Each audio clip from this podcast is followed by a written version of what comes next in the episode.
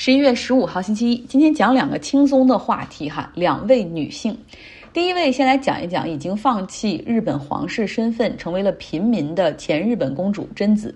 她昨天和自己的丈夫小室圭从东京启程前往美国的纽约，他们将在这儿生活哈，已经租好了一处公寓，要过上自己想要的日子了。小室圭在纽约的一家律师事务所里工作，因为没有考过纽约州的 bar exam，所以没有拿到律师执照。目前呢，他是做这个 legal clerk。也就是说，他可以参与很多案件，甚至撰写一些文书、准备一些资料，但是没有办法代表客户出庭。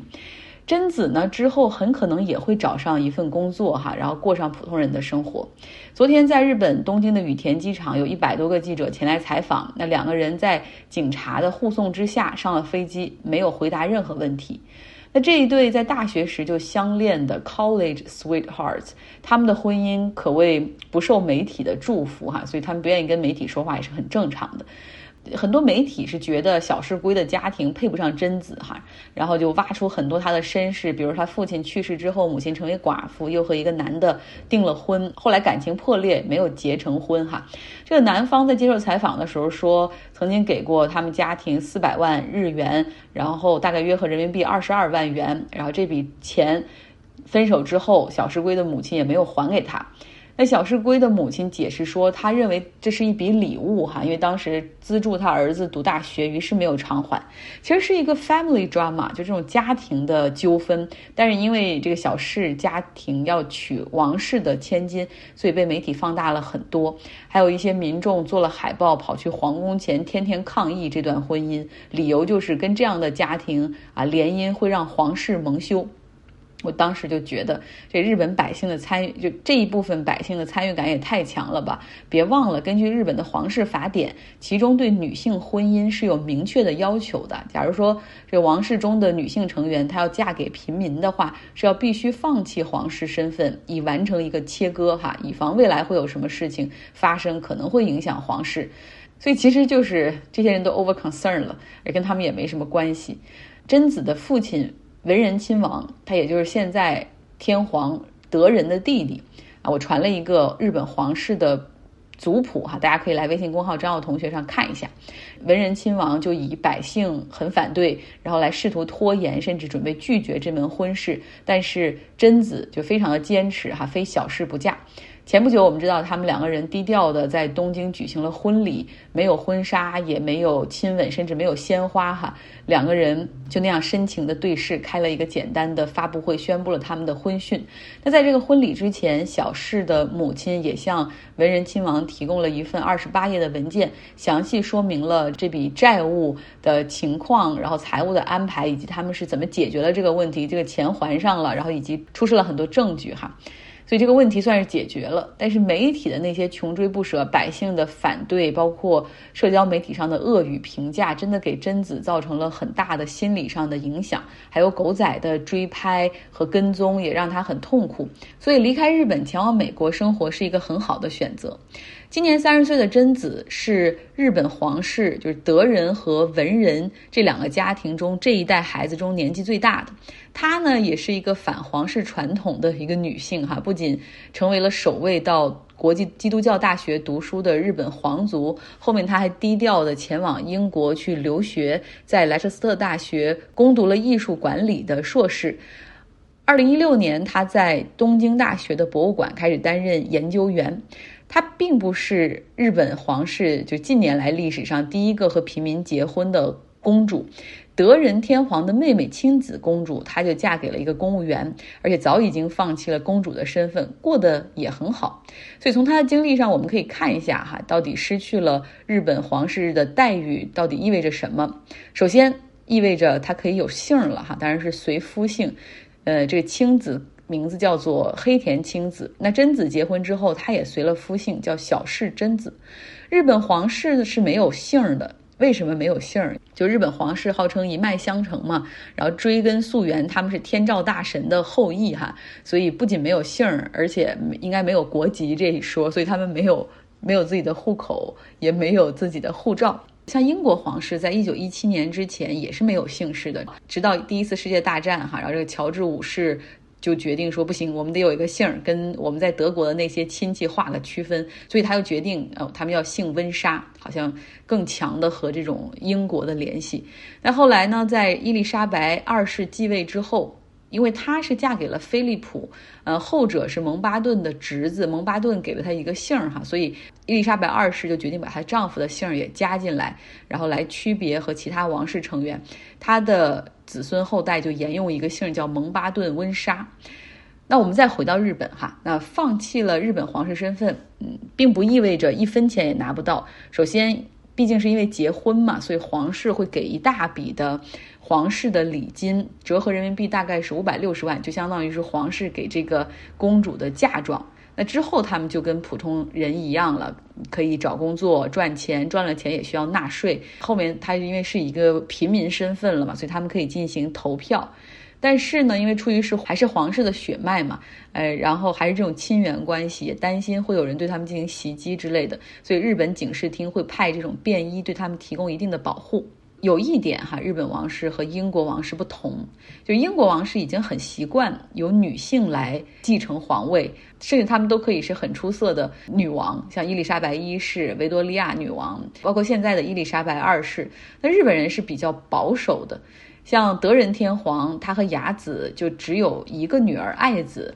啊，所以现在看起来他不可能去继位了。他的弟弟文仁亲王家里有三个孩子，包括两个女儿，这中间就有这个贞子哈，然后另外还有一个儿子叫悠仁。那现在呢，在二零二零年的时候，德仁宣布他的弟弟文仁成为皇室顺位的第一继承人，他的儿子悠仁哈是第二顺位继承人。所以这样的看来，这个爱子未来也会只是一个公主哈。我们有的时候觉得啊，这是重男，至少在看那部英国电视剧《王冠》的时候，你会发现继承王位好像不是什么好事儿，是多了一份责任，然后让生活中多了很多的无奈和疲惫。英剧《皇冠》里面就经常说，这伊丽莎白二世女王她一直都非常怪她的叔叔，也就是那位放弃王位的爱德华八世哈，心里很记恨他，然后。记恨他的就是你为什么要逃脱你的责任，让你的弟弟，然后让我们的这个家族去去承受这份责任等等。嗯，从这种角度上来看，我倒觉得德仁不让爱子成为皇位的第一继承人，也可能是出于对他的爱和保护。今天要出场的第二位女性是美国的歌星 Britney Spears 小甜甜布莱尼。上周五，加州洛杉矶法院的法官裁决，立刻终止布莱尼的父亲对她的监护权。那这个监护权是在二零零八年生效的，之前我们也讲过好几次了哈，就是布莱尼在那之前少年成名，然后一直生活在这种聚光灯下，然后心理上出现了一些问题哈，然后也做出了很多很冲动的事情，所以他父亲在那个时候就向法庭申请了这个监护权，但是在过去将近十四年里面，从财务上来说。布莱尼的财产、合同、代言、房产，就各种打理都是由他父亲来决定。比如说，布莱尼要在拉斯维加斯演多少场，这个合同全部都是他爸来决定，跟他本人没什么关系。另外，他的私人生活要去见朋友、见谁、见多久、在哪儿见、去哪儿休假、什么时候可以去看孩子，甚至包括买一部手机，都要征得他父亲的同意。那更别说他和谁约会，再包括他可不可以要小孩儿这些事儿，都是由他父亲来管制的。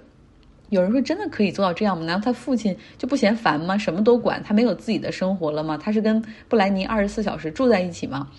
这之前的《纽约时报》曾经采访过布莱尼父亲所雇佣的这个监护公司的员工，哈。然后他们呢是受雇于他的父亲，但是实际上是布莱尼来出这份钱来执行这个监护合同，就相当于是他们在管理着这个布莱尼的日常生活，做着保姆和保镖，比如说要给他吃什么样的药物，按时定点看着他吃完。当有六千万财产的小甜甜布莱尼说他想买一部手机的时候，还得去。通过这些人员向他父亲去打报告，然后他父亲会说：“那你们有什么办法去监控他在手机上干什么吗？”他们又想出一整套方案，比如同时在监控室里面放一个电脑来同步手机看他的短信，看他在社交媒体，然后包括社交媒体上发什么，什么时间可以使用，那个都是像对于未成年人的手机的监控一样哈，是要设置的。你能想象到吗？这些所有的钱最终都是布莱尼。自己来出哈，出一大笔钱养这么多人，而这些人都在控制和限制他的生活。